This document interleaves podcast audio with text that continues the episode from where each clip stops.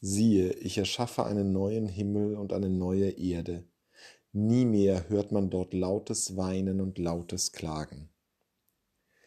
Der dritte Teil des Buches Jesaja ist voll von solchen hoffnungsvollen Bildern.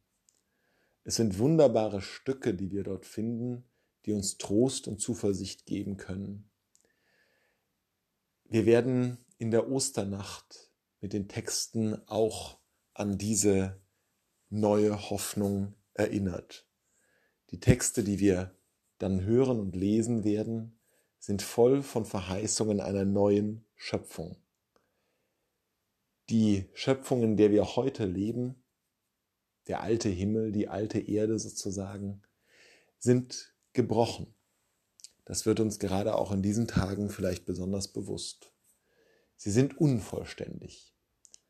Sie sind voll auch mit Leid, mit Fehlern, mit Mangel, mit Unzufriedenheit, aber natürlich auch voll mit dem Schönen, mit der Frühlingssonne, die unser Land bescheint, mit den Pflanzen, deren Knospen langsam aufspringen, mit dem freundlichen Lächeln, das Menschen einander schenken, mit der Zuneigung, die wir auch gerade in diesen Zeiten überall erfahren dürfen. Von Menschen, die sich bei uns melden, die wissen möchten, ob es uns gut geht. Von Menschen, denen wir freundlich zulächeln, weil sie an der Supermarktkasse sitzen oder ihren Dienst in einem anderen Teil unserer Gesellschaft vollziehen.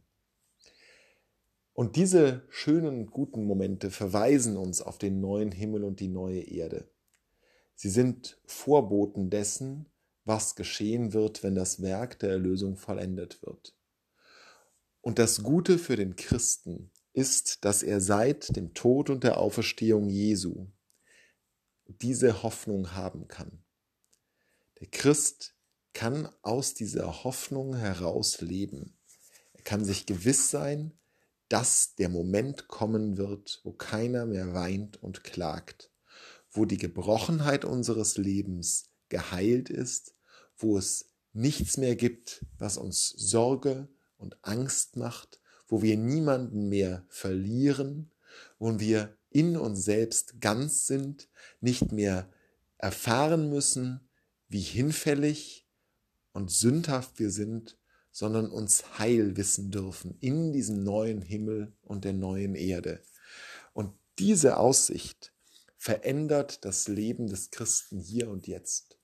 Es verändert nicht nur unseren Blick auf die knospenden Pflanzen und auf die Menschen, die sich uns zuwenden, es verändert vor allem den Blick auf das Leid und das Elend und die Angst in dieser Welt. Weil Jesus Christus am Kreuz in diese tiefste Angst hinabgestiegen ist, die wir haben und die größte fassbare Leiterfahrung gemacht hat, die ein Mensch machen kann, ist all das bereits erfüllt mit seiner Gegenwart. Und damit ist alles, was in unserem Leben uns Schmerz zufügt und uns Furcht bereitet, all das ist bereits in der Gegenwart des neuen Himmels und der neuen Erde. Und wir sehen das vielleicht nicht und wir fühlen vielleicht nur Finsternis um uns herum, aber wir dürfen hoffen, dass dieser neue Himmel und diese neue Erde für uns bereits bereitet sind im Tod und der Auferstehung Jesu. Und dass am Ende all dessen, was uns hier Sorge macht, das stehen wird, was uns nie wieder Sorge macht, wo alle Tränen getrocknet sind und der Herr die Sonne ist, die über uns und unserem Leben scheinen wird. Diese Hoffnung zu haben, das ist das, was Ostern uns geben kann. Und nach dieser Hoffnung zu suchen in uns selbst, sie zuzulassen in uns selbst, ihr Raum zu geben, das ist das, was wir versuchen in dieser Vorbereitungszeit auf Ostern.